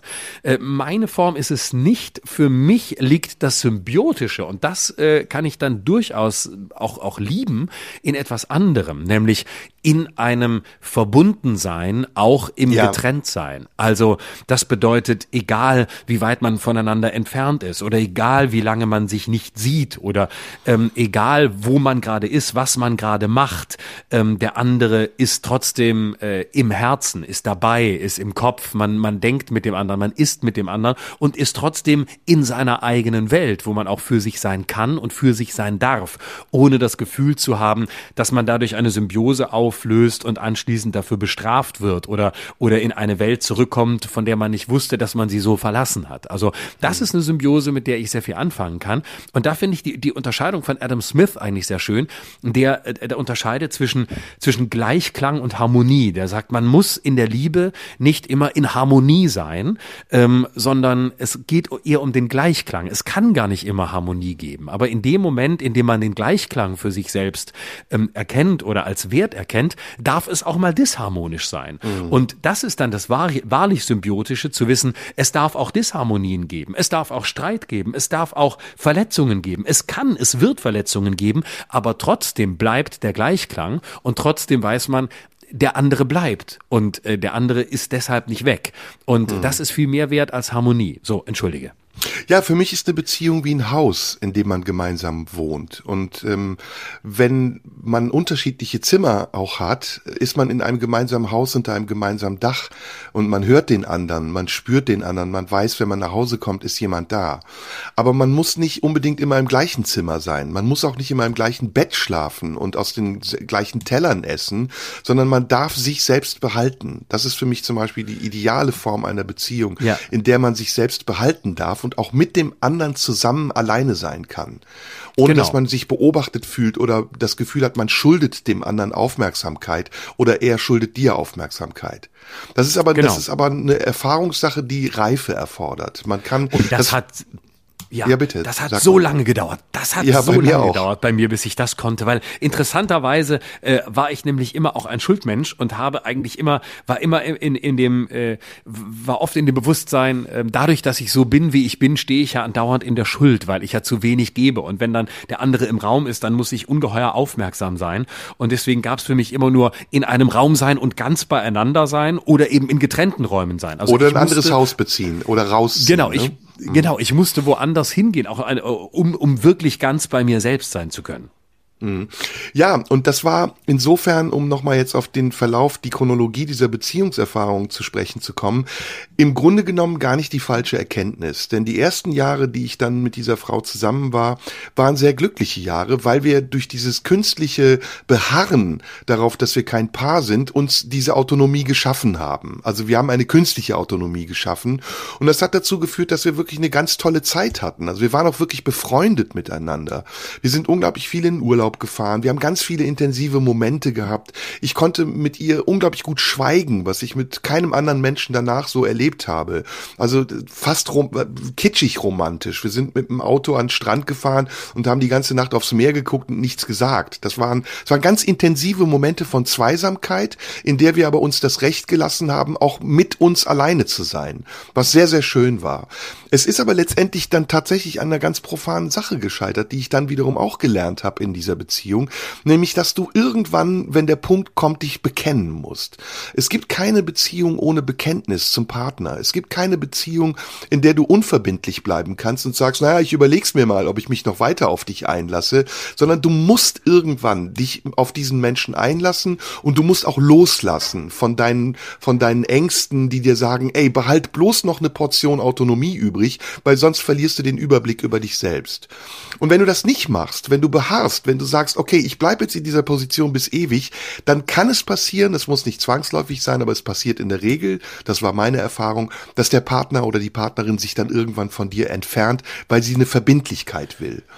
Und ja. genau das ist bei mir passiert. Also meine damalige Partnerin, die jünger war als ich, ich war äh, sieben Jahre älter als sie, hat dann irgendwann nach fünf, nach sechs Jahren ganz deutlich auch geäußert und gezeigt, dass sie mehr will, dass ihr das nicht reicht, eben diese partnerschaftliche Freundschaft oder diese freundschaftliche Partnerschaft, sondern dass sie eine Beziehung will, dass sie von mir will, mhm. dass ich sage, du bist meine Frau oder meine Freundin oder meine Partnerin. Ja, und das ist dann ganz unglücklich in die Brüche gegangen. Es sind zwei meiner Beziehungen, also ich habe ja drei, von denen ich gesprochen habe, ähm, lange Beziehungen gehabt und zwei davon sind sehr unglücklich zu Ende gegangen. Im Gegensatz zu mhm. der ersten Jugendliebe ähm, hat sie mich dann, boah, ich glaube, ein ganzes Jahr lang betrogen, also wirklich angelogen und ein Doppelleben geführt. Und ich habe das von Anfang an gespürt und habe mich ähm, versucht, nicht hineinzusteigern, aber irgendwann, ich weiß nicht, ob du das jemals in deinem Leben erlebt hast, dass du betrogen wurdest, hm, irgendwann wird auch dein Umfeld so seltsam, dass du wirklich das Gefühl hast, du drehst durch. Du bist paranoid, du bildest dir was ein. Die Indizien häufen sich und du wirst auch immer skeptischer, du verlierst das Vertrauen, du fängst plötzlich an, Signale zu lesen und du fragst auch, aber du bekommst natürlich keine Antwort, weil jemand, der dich betrügt, der wird einen Teufel tun, dir die Wahrheit zu sagen, weil er ja selbst Angst davor hat, die Macht aus der Hand zu geben, zu entscheiden, ob er mit dir zusammenbleibt oder nicht, wenn du nämlich die Entscheidung für ihn triffst. Und das war ganz qualvoll, das war ganz schlimm und diese Beziehung ist dann so in die Brüche gegangen, dass wir lange Zeit, ich glaube zehn Jahre, überhaupt keinen Kontakt zueinander hatten und heute ganz zaghaft wieder miteinander schreiben oder uns zum Geburtstag gratulieren. Was sehr, sehr schade ist, weil das, wie gesagt, zum Teil oder zu großen Teilen auch eine sehr, sehr schöne Beziehung war. Ja. Ja, krass. Ähm, und äh, wie hast Damit du dich sind dann, wir dann bei der letzten. Genau, aber Genau. sag mir noch kurz, wie hast du dich dann in der Phase, in der du, der du geahnt hast, ähm, dass es noch jemand anderen gibt, wie, wie hast, wie hast du dich verhalten? Wie hat sich dein Verhalten geändert? Hast du, hast du sie zur Rede gestellt? Hast du, hast du sie kontrolliert? Hast du, äh, was weiß ich, äh, versucht, was rauszufinden? Oder hast du dich besonders unabhängig gemacht? Hast du um sie gekämpft? Hast du versucht, irgendwas wieder zu intensivieren? Wie, wie bist du umgegangen damit? Alles, also von allem ein bisschen. Ich habe sofort gespürt, dass sie mich anlügt. Das ist bei mir äh, ganz, ganz äh, sensibel. Ich merke das sofort, wenn mich jemand anlügt. Und habe ihr das auch auf den Kopf zugesagt. Ich habe auch gesagt, mit wem. Also ich wusste, da ist jemand und ich wusste auch, wer dieser jemand ist. Und ich habe sie darauf angesprochen, aber sie war so, ja, fast besessen von der Idee, mir das nicht erzählen zu wollen. Vielleicht auch, weil sie sehr angstgetrieben war, was ich ein bisschen auch verstehen kann. Also ich kann nachvollziehen, warum Menschen einfach Angst haben, das zu erzählen, wobei ich es nicht billige. Also ich finde, das ist eigentlich ein ganz schlechter Charakterzug, jemandem so weh zu tun und ihn so lange auch zu, zu betrügen, jemanden, den man liebt oder den man geliebt hat, mit dem man eine intensive Liebesbeziehung hat. Ich weiß nicht, was einen daran hindert zu sagen, hey, es gibt ein Problem, ich habe mich in jemanden verliebt, wir müssen darüber reden äh, und die Karten auf den Tisch legt. Das, das habe ich bis heute nicht begriffen, aber trotzdem kann ich es ein bisschen nachvollziehen. Ja, ich habe ich hab von Anfang an das gewusst und ich habe dann auch versucht, mich in Zaum zu halten und habe gedacht, okay, das wird schon irgendwie vorbeigehen, vielleicht ist es eine Laune. Dann habe ich angefangen, ähm, Lösungen zu suchen, eine Paartherapie zu organisieren oder äh, überhaupt zu sprechen und zu sagen, hey, was ist passiert oder sie so zur Rede zu stellen, dass ich es versucht habe, ihr leichter zu machen, mir die Wahrheit zu sagen. Aber es wird halt immer absurder, es wird auch immer, es wird auch immer ähm, es wurde auch immer kälter zwischen uns. Also irgendwann war es so, dass sie tagelang nicht nach Hause kam. Wir haben zu dem Zeitpunkt schon zusammen gewohnt und ich habe mir wahnsinnige Sorgen gemacht. Also wenn, wenn deine Partnerin, mit der du zusammen wohnst, plötzlich zwei Tage, drei Tage nicht nach Hause kommt und weder ihre Mutter noch ihre beste Freundin weiß, wo sie ist, dann kriegst du Angst. Dann denkst du, die ist ermordet worden und liegt im, im Straßengraben. Und gleichzeitig entsteht dann natürlich daraus noch mehr, ähm, noch mehr Verdacht und Argwohn und Verzweiflung. Und das schraubt sich dann immer weiter hoch in so eine Spirale der Eifersucht. Es ist Eifersucht in eine Spirale der Verletzung und des verzweifelten Versuchs, irgendwie noch was zu retten, bis es sich am Ende auch übrigens durch den Einfluss deiner Umgebung so anfühlt, als wärst du total durch, als wärst du ein Spinner, als wärst du verrückt. Ja. Und es hat dann lange gedauert, bis äh, sich herausstellte, dass ähm, alles, was ich mir vermeintlich eingebildet habe, tatsächlich wahr war. Also es war so, dass ich es mir überhaupt nicht eingebildet habe, sondern dass es genauso war, wie ich es mir in meinen Gedanken mir ausgemalt habe. Und es hat, ja, erzähl bitte, Entschuldigung. Hast du denn irgendwann rausgefunden, warum sie, warum sie das nicht sagen konnte? Also hat sie dir das mal gesagt, wo, wovor sie da Angst hatte oder, oder was da ihre Gründe waren? Also ganz brutal gesprochen war es Pragmatismus, weil nicht klar war, ob die andere Seite sich auf diese Beziehung einlassen würde. Und ich habe das, ich will das jetzt nicht zu sehr ausbreiten, weil das einen Menschen betrifft, den ich erstens heute sehr schätze immer noch und zweitens das auch zu privat finde. Aber ich habe, ähm, wie soll ich dir das erzählen, ohne zu viel zu verraten?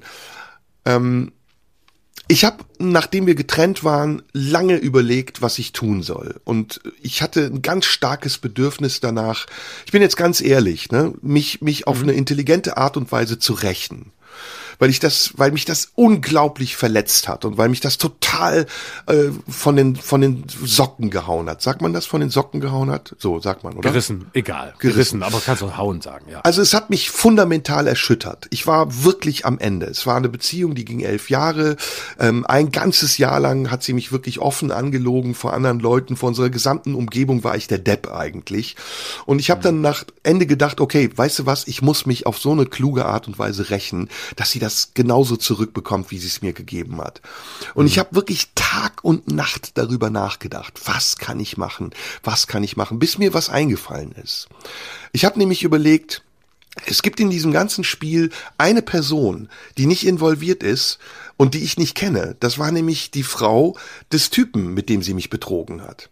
Und ich habe dann alles dafür getan und jede Anstrengung unternommen, um herauszufinden, wer diese Frau ist. Und habe das dann irgendwann rausgefunden mit mühsamer Recherche und habe sie dann angerufen und Okay. habe Kontakt zu ihr aufgenommen. Und das war richtig krass. Das war richtig krass, weil durch Und was sie hast du, ja. ja, weil durch sie habe ich alle Informationen bekommen, die mir in diesem Jahr vorenthalten wurden. Und ich konnte nachträglich alles aufklären, was an Lügen existierte und rekonstruieren, was eigentlich wirklich passiert ist. Also Wie sprich, kam wenn sie, das? Also ich wusste dieser, wusste diese, äh, wusste die Frau dieses Mannes denn, was er da tut? Oder wo, wie, wie ja, kam das? Ja, sie war eingeweiht. Sie war eingeweiht, sie wusste das. Sie war sehr verzweifelt, weil sie auch mich nicht kannte. Also es gab ja zwischen uns beiden keine Verbindung und die habe ich ja dann hergestellt. Und wir beide haben dann sozusagen die uns Betrügenden betrogen. Nicht jetzt, äh, nicht körperlich, aber wir haben Informationen ausgetauscht. Und es gab zwischen uns immer eine Verbindung und wir wussten eigentlich immer, wenn unser Partner gesagt hat, du, ich muss mal drei Tage auf Seminar, dass das gelogen war und dass die in Wirklichkeit in den Urlaub geflogen ist mit ihm äh, nach Costa Rica oder sonst wohin. Aber nochmal, woher wusste das diese Frau? Hat er ihr das gesagt? Ja, er Oder hat hat, sie das vieles gesagt. gespürt? Also er hat hat ihr er- gesagt, es, es gibt diese Affäre, es gibt, Ja. ich habe jemanden neben dir Ja. und das hat sie angenommen, toleriert oder und, und, und das Nee, war einfach nee, okay? nee. Oder Nee, nee, nee, das hat zu einem krassen Bruch geführt, weil das eine Familie auch war und es nicht das erste Mal war, dass das passiert ist. Und das war ein ziemliches Drama und das war verursacht durch meine damalige Freundin. Und die ist da wohl auch sehr selbstbewusst aufgetreten und hat eine Rolle gespielt in dieser Beziehung. Also sie hat das bewusst oder in Kauf genommen, bewusst das zu zerstören. Und ähm, das alles habe ich dann erfahren und das hat mir natürlich nochmal ein wahnsinnig gutes Machtgefühl gegeben und meine Rache auch irgendwie ermöglicht. Aber es war dann letztendlich sinnlos, weil die Beziehung ist sowieso kaputt gewesen und ich hätte sie auch nicht retten können dadurch, dass ich dann irgendwann gesagt hätte, hey, ich weiß, dass du mich angelogen hast und ich habe jetzt alle Lügen entziffern können und hau ab, mach dich vom Acker oder komm zurück. Das hätte beides nichts gebracht, dafür war zwischen Ja. uns zu viel kaputt. Okay, interessant. Äh, bevor du die dritte, bevor du die dritte Geschichte erzählst, äh, erzähle ich dir, erzähle ich dir ähm, äh, eine eine Geschichte nicht aus der Opferperspektive, sondern aus der Täterperspektive. Ich hatte mal, ähm, schon eine ganze, eine lange Zeit her, ähm, äh, eine meiner ersten, eine, eigentlich meine erste richtig, richtig längere Beziehung.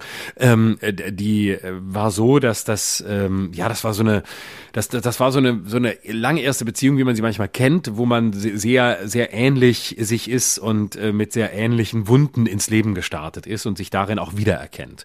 Und ähm, das äh, war in, in einer bestimmten Hinsicht eine tolle Verbindung, aber ich habe dann äh, auch eine andere, noch eine andere, noch eine andere Frau kennengelernt, die, die wirklich in jeder Hinsicht, ganz klischeemäßig, ihr absolutes Gegenteil war. Also äh, die, äh, das fing bei den Äußerlichkeiten an. Die, die mit der ich zusammen war, war groß und dunkelhaarig und schlank und die andere hatte ähm, war war ein bisschen kleiner und äh, ähm, äh, ja war ein bisschen etwas gedrungener, aber so war wahnsinnig attraktiv. Also wirklich und blond, also ganz billig, ne? Und äh, äh, so und und dann fing das an und ich habe so gemerkt, oh die die fasziniert mich und äh, dann dann fingen wir was miteinander an und äh, dann war ich total verunsichert, weil ich ja irgendwie auch äh, diese Beziehung, die ich schon lange hatte und äh, länger hatte und da irgendwie da hing ja so viel dran und ich war ja da nicht ich war ja da nicht nur unglücklich, teilweise war ich unglücklich, aber ähm, ich trotzdem war das ja auch schön und ich wollte das auch nicht verlassen, weil es mir tatsächlich viel von dem gegeben hat, was ich mir gewünscht hatte, nämlich eine Form der Heimat, des, des Zuhause-Seins, äh, hm. mit, mit vielen Implikationen, die auch zu negativ waren und die mich auch gestört haben. Aber das hat überwogen. Das war damals ein, ein Punkt, äh, ein, ein sensibler Punkt, ein, ein, äh, ja, ein Wunderpunkt, ähm, wo ich sehr empfänglich war, nämlich wenn man mir so eine Heimat bot. Und das hatte die. Und dann kam aber da die andere und da war plötzlich, da war Lebendigkeit, da war Action möglich. Wir haben Sachen unternommen. Es war, es war wild, es war erotisch, es war irgendwie alles da. Und ähm, ich war, ich kann mich daran erinnern, damals wirklich in einer Situation, wo ich nicht in der Lage war, äh, das zu sagen. Und ich habe es in beide Richtungen nicht gesagt. Ich war so verängstigt und ich war so sehr in dem Bewusstsein, äh, du darfst Menschen nichts zumuten, du kannst Menschen nichts zumuten. Wenn du das zugibst oder sagst, ähm, dann, dann, dann, dann, sind, dann wollen die dich nicht mehr. Also habe ich geschwiegen. Und dann habe ich über ein Dreivierteljahr wirklich ein Doppelleben geführt. Ähm, in der gleichen Stadt auch noch. Und äh, habe beiden irgendwie äh, so mehr oder weniger nicht offensiv, aber so, äh, mindestens bestätigend das Gefühl gegeben, dass sie die jeweils einzigen sind. Und oh, ich habe so gelitten. Ich habe so gelitten. Und gleichzeitig wusste ich wirklich nicht, wie ich da rauskommen sollte. Ich hatte keinen Weg für mich, das zu sagen. Und deswegen kann ich, und ich möchte das überhaupt nicht entschuldigen, aber ich möchte nur, ich möchte nur die andere Seite sagen, weil du, ich finde es wunderbar, wie du sagst, ich kann gar nicht verstehen, wie man das nicht einfach zugibt und wie man das nicht einfach sagen kann, hey, so ist die Situation, lass uns damit umgehen umgehen und das würde ich auch jederzeit genauso ähm, verteidigen und gut finden. Aber ich kann aus dieser Perspektive, ähm, zumal ich damals auch noch sehr viel jünger war, aber ich kann verstehen, dass man sich ähm, vielleicht sogar altersunabhängig in Situationen bringt oder in Situationen kommt, in denen man äh, zwei Menschen äh, ja auf jede, auf sehr unterschiedliche Arten, jeder auf seine Art liebt und nicht in der Lage ist, das zu sagen. Das heißt nicht, ob was moralisch richtig ist und ob es wichtiger wäre, es zu tun oder ob man da nicht über seinen Schatten springen müsste. Es geht mir nicht darum, es zu entschuldigen. Es geht mir nur darum, klarzumachen, es gibt diese Momente, wo man wirklich wie gefesselt ist. Und das kam dann raus, diese ganze Geschichte. Oh, echt? Und zwar, weil oh, es einen, oh. ja, und zwar, weil es einen gemeinsamen Punkt gab, ähm, wo beide, äh, wo beide aktiv waren oder mal waren, wie, nennen wir es jetzt mal so eine Art, wie so eine Art Verein. Es war kein Verein, aber sowas ähnliches. Und äh, die, mit der ich länger zusammen war, war da früher mal, ich war da mal und äh, die, mit der ich nun später später zusammen war oder die später hinzukam, die war da auch. Und nach einem Dreivierteljahr ähm, kam das dann raus, dass ähm, die irgendwie äh, über mich sprachen, ohne dass die zweite, also die, die später dazugekommen war, die kleinere Blonde, ohne dass die dabei war, sprachen diese Leute in diesem, nennen wir es Verein, über mich und äh, sagten, ja, und der ist ja mit der und der zusammen. Und äh, dann sagte, dann waren aber, war von zwei unterschiedlichen Frauen, die Rede, von denen die Scheiße. war. Und äh, dann, äh, dann ging das los. Dann wurden die, dann wurden die angerufen, dann haben die die angerufen. Du, der betrügt dich, das ist oh, ein Schwein. Und äh, dann wurden die beide angerufen, dann haben die mich beide angerufen, was ich mir denn denken würde und was, äh, was ich für ein, ein Charakterschwein sei und äh, und und ich habe das äh, und und dann ging es in, unter dem ganzen Bekanntenkreis, Freundeskreis war es gar nicht, ging es natürlich los. Boah, der, äh, der macht was er will. Für wen hält er sich eigentlich, damit zwei Frauen gleichzeitig zusammen zu sein? Scheint wohl sich für einen geilen Macker zu halten. Und bei, bei mir war es wirklich innerlich, ich bin komplett in mir zusammengefallen, weil natürlich alles passiert ist, was ich niemals wollte, nämlich, dass ich wirklich alleine dastand. Das, was ich hm. unbedingt vermeiden wollte, war eingetreten. Und hm. ähm, ich habe dann immer versucht, dann, weil beide sich auf einmal verlassen haben. Genau, bei, genau, äh, mhm. weil dann beide natürlich, weil dann beide natürlich weg waren und ich völlig, mir, für mich brach eine Welt zusammen. Boah. Und ähm, das Interessante war, ähm, natürlich, die hatten alle Bilder von mir, eben, äh, ja, was für ein Macho, Schwein, Arschloch und so. Und ich habe immer gedacht, ja, es ist alles, es ist alles wirklich nicht gut, was ich da gemacht habe. Ich wusste das ja selbst und äh, habe dann auch um Entschuldigung gebeten, aber gleichzeitig habe ich gedacht, Leute, wenn ihr wüsstet, wie es in mir aussieht, wenn ihr wüsstet, wüsstet, wie verloren ich war, wenn ihr wüsstet, was das für ein Leid war. Und es ist so paradox, weil man natürlich denkt, ja, der hat zwei Frauen, dem geht's doch mega. Nein, es war einfach ganz viel Unfähigkeit zu sprechen. Es war ganz mhm. viel Angst. Es war ganz viel Druck und schlaflose Nächte und schlechtes Gewissen. Und man ist, ist ja nicht so, dass man da selbstbewusst immer die ganze Zeit ist und denkt, ja, ich habe zwei Weiber, mir geht's gut, sondern es ist wahnsinnig viel Hadern und Zweifel da. So, das soll das alles nicht entschuldigen, aber es ist so interessant, was dann, was dann so auf einen einprasselt, wenn man selbst denkt, boah, ich bin eigentlich, ich bin doch so ein kleines Würstchen, dass ich sowas überhaupt mache und nicht in der Lage bin, mich hinzustellen und es zu sagen. Ja, ja, das, das verstehe ich auch und ich habe ja eben auch gesagt, ich kann es bedingt auch nachvollziehen, aber ich muss da trotzdem moralisch sein und sagen, also bei der Art und Weise, wie das bei mir passiert ist, und das war wirklich mit Vorsatz, hat es auch was von einer mutwilligen Verletzung zu tun gehabt. Okay. Also es war, es war wirklich auch der Versuch, sich zu rächen dafür, dass ich äh, mich nicht bekannt habe. Also es war wirklich eine Rache, die da passiert ist. Und es ist sogar äh, in gewisser Weise, ich will das jetzt nicht äh, rechtfertigen und sagen, nachvollziehbar und berechtigt gewesen, aber ich, ich kann es verstehen, woher es kam, woher dieser Impuls kam zu sagen, dem möchte ich wehtun. Verstehst du was? Ich war schon am, ich, ja, ja, total. Ich war schon am Anfang irritiert, als du sagtest, ähm, dass du dich über so lange Zeit und du sprachst ja über Jahre nicht gebunden hast oder oder ja oder oder äh, nicht nicht das Bekenntnis zur Beziehung nicht ablegen wolltest. Das widerspricht ja eigentlich äh, diesem Impuls, den du zuvor geschildert hast, nämlich ja. dass du eigentlich ein sehr symbiotischer Mensch bist und eigentlich äh, auch eher eine Verlustangst äh, hast. Und so habe ich es mindestens rausgehört. Ja. Ähm, woher kam da plötzlich dein Selbstbewusstsein äh, zu glauben, dass das gut so ist und äh, was hat da die Angst klein gehalten, äh, dass die, dass die vielleicht einfach weg ist oder dass du dir da, ähm, dass du dir in dieser Bekenntnislosigkeit natürlich vielleicht auch weniger sicher sein kannst? Das war eine unendliche ähm, Selbstüberschätzung. Das war maßlose Hybris die mir gesagt hat, du bist so ein toller Kerl, dass dich, du wirst schon nicht verlassen werden. Und, und du kannst Geil. das Ding, ja, so du kannst das Ding handeln. Die ist, die läuft dir hinterher, die braucht dich, die, die, die wird dich nicht verlassen. Du bist der King. Also ganz ehrlich, ich habe ja am Anfang dich auch gefragt, ähm, ob du Fehler gemacht hast oder ob du heute siehst, welche Fehler du gemacht hast. Und ich habe hab wahnsinnig viele Fehler gemacht. Ich habe in Beziehungen unheimlich oft gedacht, ich wäre der King oder ich hätte die Zügel in der Hand und habe dann aber, als die Beziehung zu Bruch gegangen ist, gemerkt, dass ich eigentlich ein total armes Schwein war und dass ich viel angewiesener war, als ich das dachte und dass ich, ja. dass ich gepokert habe und geblufft habe und gespielt ja. habe auch mit der Gunst meiner Partnerin und ja. dachte, ich könnte sie unendlich lang belasten und mir alles mögliche Mögliche erlauben. Das war eine absolute Frechheit, muss ich von ja, heute stimmt. aus das, sagen. Das gibt, das gab es bei mir auch, nämlich auf der einen Seite interessanterweise. Das war, das ist es, was ich vorhin meinte.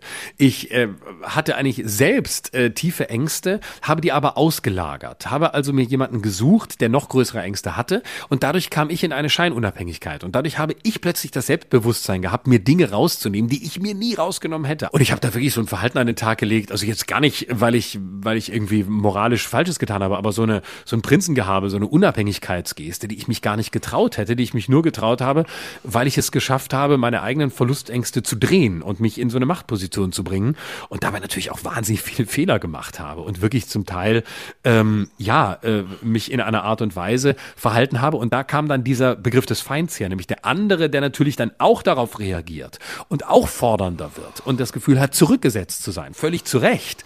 Den habe ich dann ins Lager des Feindes verwiesen. Der will mir ja meine Unabhängigkeit nehmen und so ist das ein grauenhaftes Hin und ein toxisches Hin und Her gewesen äh, zwischen zwei Menschen, die ähm, ja, die immer, die eigentlich beide versuchen, ihre Ängste im Griff zu halten und nicht zu ihnen zu stehen, sondern sie zu überspielen mit irgendwelchen, äh, ja, fast mit mit irgendwelchen Shows auf einer Bühne. Hm. Ja, ja, und das ist ähm, dann bei mir dann der dritte Versuch gewesen, der, der diese Erkenntnis beinhaltet hat, also auch die Selbstreflexion und die, die eigene Schuld am Scheitern der Beziehung, aber der wieder zu einer falschen äh, Schlussfolgerung geführt hat. Nämlich diesmal habe ich beschlossen, okay, ich gehe jetzt mit, mit Haut und Haar in diese Beziehung und zwar sofort, ohne zu warten und auch ohne Karenz. es wird sofort entschieden. Und alles, was entschieden werden muss, das wird auf den Punkt sofort entschieden und ohne zu zögern und es werden, es werden äh, Nägel mit Köpfen gemacht. Naja, und ähm, das hat dann dazu geführt, dass ich, ich war inzwischen 36, man wird mit jeder Beziehung ja auch älter und man äh, durchlebt unterschiedliche Lebensphasen und hat auch bestimmte Möglichkeiten nicht mehr, die man im jungen Alter hatte. Und ähm, ich habe dann wirklich alles auf eine Karte gesetzt. Und es war es war wie auch bei der Beziehung davor eine sehr schöne, sehr glückliche Beziehung und die Entscheidung alles auf eine Karte zu setzen und sich sehr schnell zu bekönnen, bekennen schien richtig, schien schien ähm, schien reif. Und ich muss dazu sagen, ich habe bis zu dem Zeitpunkt eigentlich immer ältere Freundinnen gehabt. Und das diese beiden letzten Beziehungen, die ich hatte, das waren die ersten Frauen, die jünger waren als ich. Also es war zum ersten Mal in meinem Leben, dass ich jüngere Beziehungspartnerin hatte und deswegen auch nicht wirklich einschätzen konnte, wie sich das entwickelt, weil ein jüngerer Partner ja, das klingt jetzt ein bisschen oberflächlich, aber tatsächlich in einem anderen Lebensstadium ist und sich in der Phase der Beziehung die Einstellung deiner Partnerin auch dramatisch verändern kann. Also zum Beispiel in der Kinderfrage. Wenn du mit einer Frau zusammen bist, die Anfang 20 ist, ist da weniger Druck, als wenn du mit einer Frau zusammen bist, die Mitte 30 ist und die sagt, hey, ich will eine Familie, ich will Kinder, ich möchte jetzt Entscheidungen treffen, die fundamental, die existenziell sind. Also ich war mittlerweile im besten Alter, 36, neue Beziehung, neues Glück und denk, okay, jetzt mache ich alles richtig und habe auch versucht, ähm, das zu verbalisieren. Also ich habe das, was ich dir jetzt gerade erzähle, auch meiner Partnerin erzählt und habe gesagt, ey, ich komme aus langen Beziehungen und ich habe viele Fehler gemacht und ich möchte aus diesen Fehlern lernen und ich sag dir, es gibt für mich einfach bestimmte Dinge, die ich vermeiden möchte und ich möchte dich auch um bestimmte Dinge bitten, einfach um, egal wie diese Beziehung laufen wird, zu vermeiden, dass wir uns irgendwann so wehtun, dass wir vielleicht das Gute an dieser Beziehung vergessen und uns nur an das Schlechte der Beziehung erinnern. Und dazu gehörte zum Beispiel auch, dass ich meiner neuen Partnerin gesagt habe, ich bin betrogen worden und zwar wirklich vorsätzlich. Und das hat mich wahnsinnig erschüttert und verletzt. Und bitte tu mir einen Gefallen, wenn es irgendwann zwischen uns beiden die Situation gibt, dass du dich in jemanden verliebst oder irgendetwas passiert, was, was dich wegbringt von unserer Beziehung, dann sei offen und ehrlich genug, mir das zu sagen. Und hab keine Angst, weil ich glaube, es ist besser, besser, wir sprechen das aus, als dass wir uns belügen oder dass wir versuchen, uns zu betrügen und dem anderen aus dem Weg zu gehen und damit die Angst, die wir davor haben, bestraft werden zu können, zu mildern. Und so, so bin ich in diese neue Beziehung reingegangen. Wieder mit, mit Arsenalen von Vorstellungen, mit, mit, äh, mit ganz vielen Vorsätzen und dem, dem tiefen Wunsch, alles richtig zu machen. Und ja, wie gesagt, es ist, es ist gut gegangen, es ist eine lange Zeit gut gegangen, es war eine wunderbare Zeit voller Glück, voller Verliebtheit, voller Momente, die unvergesslich waren, aber irgendwann kam der Punkt, an dem auch diese Erkenntnis nicht richtig zu sein schien, als ich nämlich gemerkt habe, dass eine Beziehung auch Zeit braucht, um zu entstehen und dass eine Liebe nicht erzwingbar ist und dass man aufpassen muss, nicht zu schnell in eine neue Beziehung zu gehen, wenn die alte Beziehung emotional noch nicht abgeschlossen ist. Und tatsächlich mhm. Hatte ich das übersehen. Also ich hatte übersehen, dass diese alte Beziehung, die so zu Bruch gegangen ist, bei mir tiefe Spuren hinterlassen hatte. Und dass ich nicht nur gedemütigt war, sondern dass ich auch verletzt war und desillusioniert war und dass ich gar nicht bereit dazu war, in eine neue Beziehung hineinzugehen und dass mein sehnlichster Wunsch eigentlich nichts anderes war, als diese Beziehung, die ich verloren hatte, zu rekonstruieren mit einer neuen Beziehung, die ihr möglichst ähnlich war. Und mir ist das mhm. an einem erschreckenden Punkt aufgefallen, den ich nie erzählt habe und der, den ich dir jetzt als ersten Menschen in meinem Leben erzähle. Eines mhm. Tages äh, war ich mit meiner neuen Partnerin in Frankreich. Und wir stehen an einer Kreuzung mitten auf dem Land, wunderbar idyllisch in der Auvergne. Und irgendwie denke ich, ähm, ich kenne diesen Ort. Und in der Tiefe meines Unterbewusstseins krame ich und suche und denke, warum kenne ich diesen Ort? Woher kenne ich den? Und plötzlich wird mir bewusst, ich war an diesem Ort schon mal. Und zwar mit der Frau, mit der ich zuvor zusammen war. Und ich habe genau die gleiche Reise rekonstruiert, um diesen Moment einfach nochmal zu erleben in einer neuen Konstellation. Und da ist mir bewusst geworden, Alter, was machst du hier? Du nimmst einfach nur eine, eine Schablone und legst die auf eine andere Beziehung und versuchst die zu rekonstruieren, um dir das mhm. Glück wiederzuholen, was du in der Beziehung davor nicht gefunden hast. Und das war ganz schlimm, das hat bei mir ein ganz großes Schuldbewusstsein ausgelöst mhm. und zugleich aber auch paradoxerweise eine Distanzierung. Also es war so, dass ich aus dieser Kontrolle heraus, das nicht machen zu wollen, mich entfernt habe und plötzlich kalt wurde und mich nicht wirklich eingelassen habe auf die Beziehung, weil ich dachte, wenn ich mich zu sehr einlasse, verliere ich so sehr die Kontrolle über mein Verhalten, dass ich Dinge tue, die nicht gut sind für diese Beziehung. Also bleibe ich in so einer, ja, der benannten Hab-Acht-Stellung und bin Zuschauer in meiner eigenen Beziehung. Mhm. Und das war natürlich fatal. Und es hat dazu geführt, dass es wieder so eine self-fulfilling prophecy wurde. Und ich habe es gespürt, ja. Ich habe den Moment gespürt, als das Ding anfing, sich zu verselbstständigen. Und das, was du eben meintest, der andere nicht zum Feind wurde, aber sich auch entfernt hat, weil er gemerkt hat, die Beziehung erfüllt nicht das, was sie erfüllen soll, um sie glücklich zu machen. Also nicht er, sondern sie.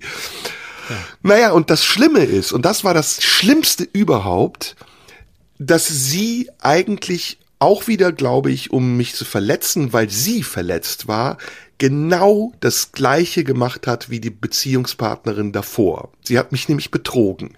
Und zwar mhm. fast identisch. Also es war wirklich so, als hätte sie es nachgestellt, weil sie wusste auch aufgrund meiner Bitte und der Ankündigung, hey, bitte tu das nicht, das ist das, was mich am meisten verletzt, dass mich das am tiefsten treffen würde. Und es war traumatisch. Also es war wirklich so, ich bin zum zweiten Mal in diesen Albtraum geraten. Ich habe zum zweiten Mal erlebt, dass meine Partnerin, die ich innig geliebt habe, auf die ich mich verlassen habe, plötzlich zu einem Menschen wurde, dem ich nicht mehr vertrauen konnte. Und es ging ein halbes Jahr und es war zum Teil so öffentlich, dass meine gesamte Umgebung das wusste, nur ich wusste es nicht. Boah. Und als es dann, ja, schreckliches Gefühl, schreckliches Gefühl. Ich hasse dieses Gefühl. Ich will es auch nie mehr wieder erleben. Es ist ein Verbrechen eigentlich an den Emotionen eines Menschen, ihn so außen vor zu lassen und ihn so auszuschließen von der Wahrheit, dass ihm nichts anderes übrig bleibt, als sich entweder seinem eigenen Wahn zu überlassen oder in detektivische Kleinstarbeit zu gehen, um zu bestätigen, was er sich versucht, nicht einzubilden. Mhm. Aber ja, es ist passiert und es war, es war traumatisch, weil es eben zu einem Zeitpunkt passiert. Es war ja wieder zehn Jahre, inzwischen war ich 46 und ich war dazu auch noch eine Person des öffentlichen Lebens, in der ich auch wahnsinnige Angst davor hatte, dass es nicht nur mein privates Umfeld erfährt, sondern dass es auch Teil einer öffentlichen Berichterstattung werden kann. Mhm. Und das war schrecklich. Da habe ich sehr Was hat dich denn das glaube ich. Was hat dich denn in den äh, beiden äh, Beziehungen, wo du dann äh, betrogen wurdest, äh, eigentlich gehalten? Du hättest ja auch deinem Gefühl vertrauen können und sagen können, okay, ich spüre das. Du hast es ja so formuliert, als sei dir das zu einem sehr frühen Zeitpunkt klar gewesen. Und zwar sehr unzweifelhaft klar gewesen. Und du hast gespürt, dass du belogen wirst. Man könnte sich auch vorstellen, dass man sagt, okay, pass auf, ich habe hier ein Gefühl, ähm, das irritiert mich zutiefst. Du sagst es mir nicht. Ich möchte in diesem Gefühl nicht leben. Ich verlasse dich. Also du hast das ja einmal ein Jahr, wie du beschrieben hast, und einmal ein halbes Jahr auch ausgehalten. Warum bist du da, wenn du dir so sicher warst und so gelitten hast, nicht gegangen? Was hat dich da noch gehalten? Die Hoffnung, dass es nicht so ist, wie du es dir einbildest die Hoffnung, dass du vielleicht mhm. wirklich wahnsinnig bist und dass du, dass du das alles mhm. nur dir vorstellst und es in Wirklichkeit nicht so ist. Und es ist ein ganz schlimmes Hadern, es ist ein ganz schlimmes Hin und Her, weil natürlich du bist ja auch gekränkt und du bist ja, du bist ja ein Liebender. Du bist ja ein Liebender, der alleine gelassen wird und der gegen die Wand fährt, weil die Liebe entzogen wird, die du von dem anderen mhm. bekommen möchtest oder von der anderen.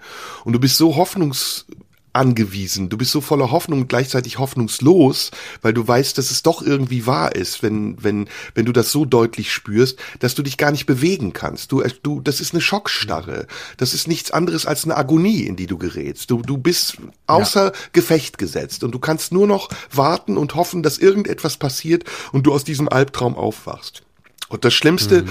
ist eigentlich für mich immer, ich habe immer die die romantische Vorstellung, dass man auch nach Liebesbeziehungen befreundet sein kann, weil man teilt eine lange mhm. Zeit seines Lebens.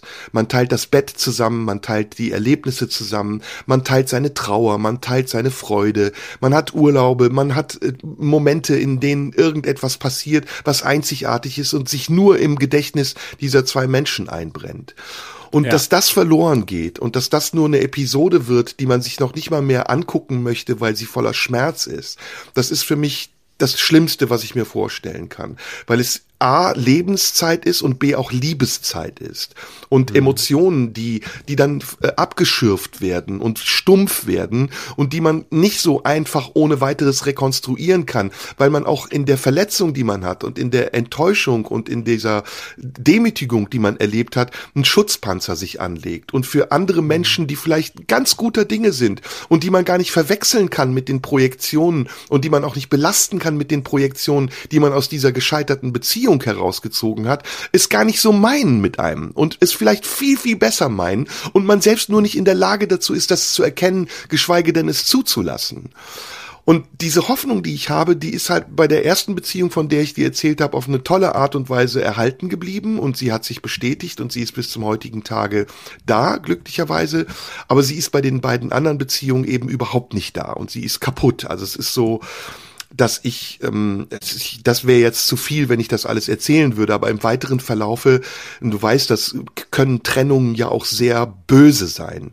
Und sie können, sie können behaftet sein mit ähm, Verleumdungen und und mit mit mit Intrigen und dem Versuch, dem anderen so zu schaden, dass er auch seinen Ruf verliert oder dass er dass er seine Integrität auch nicht mehr wahren kann und sagen kann, ey, das war eine schöne Zeit, wir haben uns nicht mehr verstanden, wir sind auseinandergegangen sagen, so what, sondern dass man auch versucht, dann nicht nur diese Beziehung im Nachhinein zu entwerten, sondern auch den Menschen äh, mhm. seines Wertes zu berauben. Und das ist etwas, was mich einfach unglaublich traurig macht und worunter ich auch sehr lange gelitten habe. Und ganz zum Schluss mhm. will ich dir aber noch was äh, schnell erzählen. Sorry, du willst was sagen, ne? Ja, aber erzähl ruhig. Ich will dir erzählen, dass ich dann irgendwann im Verlaufe der Verarbeitung dieser Beziehung, ich habe ja ganz am Anfang gesagt, es ist ein stetiger Prozess und es entwickelt sich und man hat immer wieder neue Erkenntnisse und versucht die anzuwenden, an dem Punkt war, den du eben von dir beschrieben hast, dass ich nämlich dachte, okay, mein Modell ist die Polyamorie. Ich muss okay. einfach mehrere Frauen auf einmal haben. Und das hatte mir ein Freund gesteckt. Ein sehr guter Freund von mir hat gesagt, ja, weißt du was? Du bist polyamorös. Du musst einfach mehrere Frauen auf einmal haben. Der Trick ist nur, du musst es ihnen sagen. Und Florian, ich kann das so nachvollziehen. Ich habe mich so elend gefühlt. Ich kann nicht zwei Menschen gleichzeitig lieben. Ich kann nicht ja. innerhalb von zwei Tagen in unterschiedlichen Betten liegen und der Frau sagen, ich liebe dich. Das geht bei mir einfach nicht. Ich habe mich hundeelend gefühlt, obwohl ich niemanden betrogen habe. Aber es ging mhm. einfach nicht. Aber ich habe es ja, versucht wenigstens. Im Gegensatz zu mir, im Gegensatz zu mir hast du es wenigstens gesagt. Ne? Und ich ich habe ja mich überwunden. Es war nicht easy. Genau, das, aber das ist ja, wenn man dieses, diese, es gibt ja dieses Polyamorie-Konzept ähm, und da geht es ja genau darum. Da geht es zwar darum, dass man tatsächlich auch Beziehungen mit verschiedenen Menschen hat und haben kann. Ähm, also dass es tatsächlich ähm, auch möglichst hierarchiefrei läuft, dass es nicht eine Hauptbeziehung gibt und äh, drumrum vielleicht noch ähm, andere äh, Affären oder One-Night-Stands oder was auch immer. Das wäre eher die offene Beziehung, sondern dass es gleichrangige Partner gibt und das ist ja ein Modell. Ne? Und die sollen sich auch alle untereinander kennen und man und alle sollen alles wissen. Das ist ja sehr auf, auf sagen wir mal, auf Transparenz angelegt. Auf eine Form ja, aber so habe ich es ja auch gemacht. Viel zu, viel zu weit gehen würde. Genau, und so hast du es ein bisschen nachgelebt. Ne? ähm, das war, es war grottenschlecht. Das ging ja, überhaupt nicht. Ja, und es ist ja. halt auch genauso schief gegangen wie bei dir. Ich war dann beide auf einmal los, weil ich habe irgendwann kam halt auch da der Punkt, wo ich mich bekennen musste und der Druck immer ja. größer wurde und ich dachte, Moment, wir haben doch hier einen Deal, ist doch alles total klar. aber es war eben nicht klar. Es war die Hoffnung, dass daraus was entsteht, was doch wieder monogam wird. Und ich habe das ja. aber total verpeilt. Ich habe es überhaupt nicht mitbekommen. Ich war viel zu mhm. dumm und viel zu naiv. Mhm.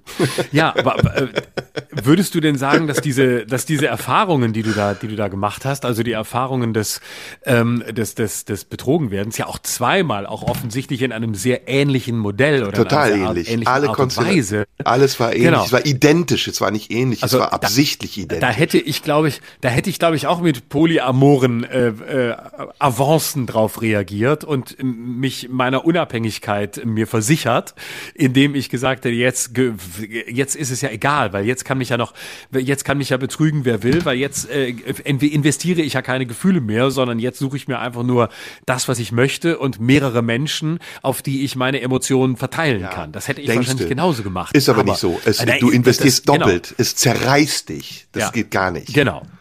Genau. Ja. Ähm, also ich, ich kenne, ich, ich habe tatsächlich jemanden im entfernten Bekanntenkreis, der dieses, der das, der das polyamoröse Modell, das ja polyamore Modell lebt, ähm, auch in einer entsprechenden, in den entsprechenden Communities, die es gibt, und der damit, der damit offensichtlich gut fährt und der, der da auch sehr klar ist. Aber das ist eben nicht so ein, ich sag mal, nicht so ein Notfalltäter wie du, der einfach sagt, okay, ich muss jetzt, ich glaube weißt du so, ah, das andere ist alles scheiße. Ich glaube, ich muss jetzt mal, ich muss jetzt mal was ganz anderes erleben. Ich glaube, ich bin eigentlich im tiefsten Innern bin ich eigentlich ganz anders. Das ist natürlich was anderes, als wenn du das aus dem Inneren heraus lebst. Und würdest du das wollen, hättest du es wahrscheinlich viel früher entdeckt. Das ist ein bisschen wie wenn du gesagt hättest, oh, ich komme mit den Frauen einfach nicht klar, die betrügen mich alle. Ich glaube, ich bin schwul. Ich glaube, ich glaube, ich bin ja. schwul. Das ist ja. es. Und dann stellst ja. du fest, ja, nee, ich glaube, ich laufe da nur vor einer Verletzung davon. Ja, am Ende muss ich sagen, bleibt jeder seinem eigenen Gewissen überlassen und ist sich selbst Rechenschaft schuldig. Und Ja. ich, ich mache niemandem und keiner meiner Beziehungspartnerin heute Vorwürfe und sagt, du bist schuld, dass ich unglücklich bin, sondern wir waren beide beteiligt und wir haben beide versucht, ein Glück aufzubauen und es ist gescheitert an Umständen und vielleicht dann auch an Unzulänglichkeiten. Aber ähm, meine Erkenntnis heute ist, dass es kein Prinzip gibt. Es gibt keinen Plan für Beziehungen. Es gibt eine Liebe, die entsteht und die bleibt oder die geht. Und auf diese Liebe kann man sich entweder verlassen oder man misstraut ihr. Und das sind ganz simple Dinge, die zu einer Beziehung gehören. Wenn man die nicht beherrscht, wenn man die nicht kann, wenn man die nicht versteht, dann bleibt man Zeit seines Lebens auch beziehungs- und liebesunfähig. Ja, und, und man nimmt sich da ja auch immer mit, ne? das darf man nie vergessen. Also es ist nie der andere immer nur oder, oder Nein, vor nein. allem der andere, sondern man ist es immer selbst. Und wenn ich eines sagen würde, dann, äh, dass ich in dem, was sich in meinen äh, Liebesbeziehungen wiederholt hat, äh, sowohl an, an Schönem als auch an Negativem, waren fast immer Dinge, wo ich mindestens einen großen Anteil bei mir selbst sehen würde, einen großen Anteil bei meiner Unfähigkeit, ähm, meine Muster nur anzugucken, geschweige denn mal zu verstehen oder mal nur zuzulassen, sondern dass ganz viel daran lag, dass ich eigentlich vor gewissen Erkenntnissen, was einfach nur mich angeht, was meine Geschichte angeht, was meine Verhaltensweisen angeht, was meine Muster angeht, dass ich davor eigentlich weggelaufen bin. Das heißt, ähm, viele Probleme, die ich in Beziehungen geschaffen habe oder mindestens der Teil, den ich dazu beigetragen habe, das, was ich mit an den Tisch gebracht habe, das waren alles Dinge, die in mir und an mir lagen und äh, die ich mit mir klären musste, um sie dann mit und beim anderen ändern zu können.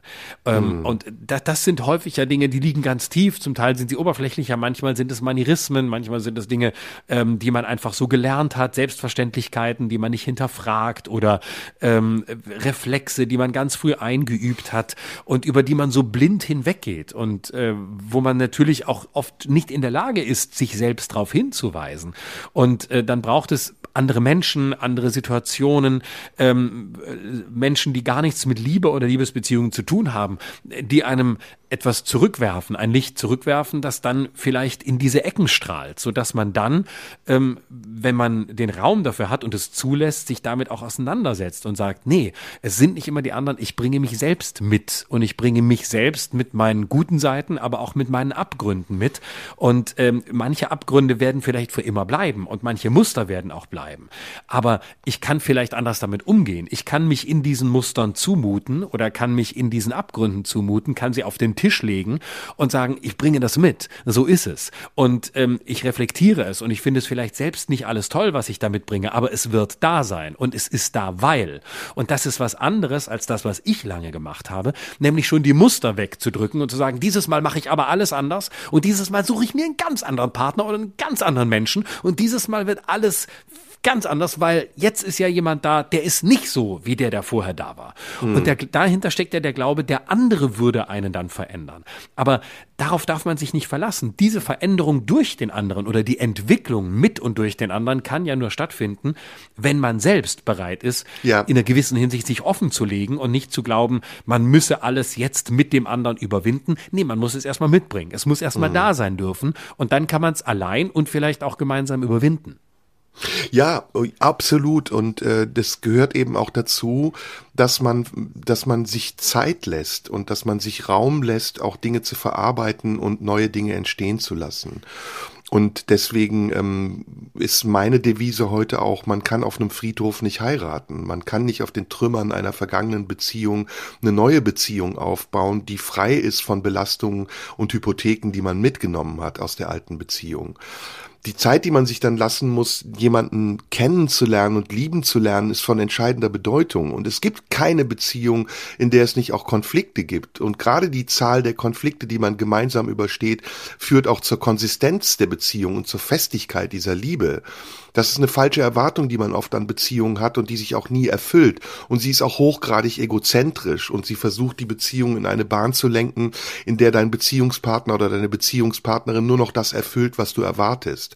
Aber das ist ja nicht Sinn und Zweck einer Beziehung, sondern Sinn und Zweck einer Beziehung ist, dass zwei unterschiedliche Menschen sich annähern, um dann herauszufinden, was sie gemeinsam haben. Und dass sie neue Pläne entwickeln und gemeinsame Ziele entwickeln, aber damit nicht ihre eigenen Ziele aus den Augen verlieren oder aufgeben oder sich selbst aufgeben und in diese Beziehung einfließen und konturlos werden. Das meinen Genau. wir mit symbiotischer Beziehung, sondern dass sie ihre eigenen Grenzen wahren und ihre eigenen Ängste auch verstehen und diese Ängste nicht dort platzieren, wo sie nicht hingehören, nämlich in, ein, in eine Beziehung als Kit oder in eine Beziehung als Band, sondern die Ängste sind berechtigt, aber sie gehören und sie bleiben bei dir und der andere Genau. ist nicht dafür zuständig, dir diese Ängste abzunehmen.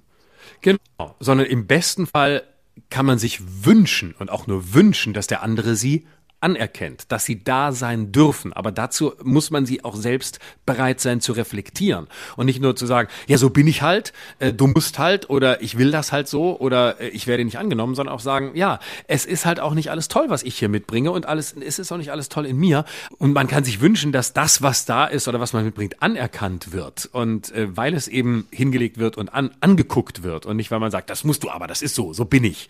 Und das, was du gerade gesagt hast, hat mich sehr erinnert an, an einen schönen Satz von Hegel, der mal über die Liebe sagt, bei sich im anderen sein. Und das ist so schön, weil es heißt, ich bleibe bei mir und weil ich bei mir bin und weil ich mich nicht verlasse für den anderen, deswegen kann ich im anderen sein. Aber ich bleibe bei mir und bin deshalb im anderen. Wenn ich nur im anderen bin, dann bin ich nicht mehr ich. Dann, dann versuche ich Erwartungen zu genügen oder das zu erfüllen, wovon ich glaube, dass es der andere will. Und wenn ich nur bei mir bin, äh, dann bleibe ich bei mir. Aber dann, dann lasse ich den anderen draußen und der andere ist nur eine Folie, der, die punktuell in mein Leben tritt und äh, von der es auch gut ist, wenn sie wieder weg ist. Deswegen finde ich diese Formulierung so schön, weil es beides hat. Ja, und letztendlich muss ich sagen, ist meine Erkenntnis oder der Stand der Erkenntnis, den ich heute habe, dass jeder Mensch, den man kennenlernt, auch immer eine Chance ist, sich selbst kennenzulernen.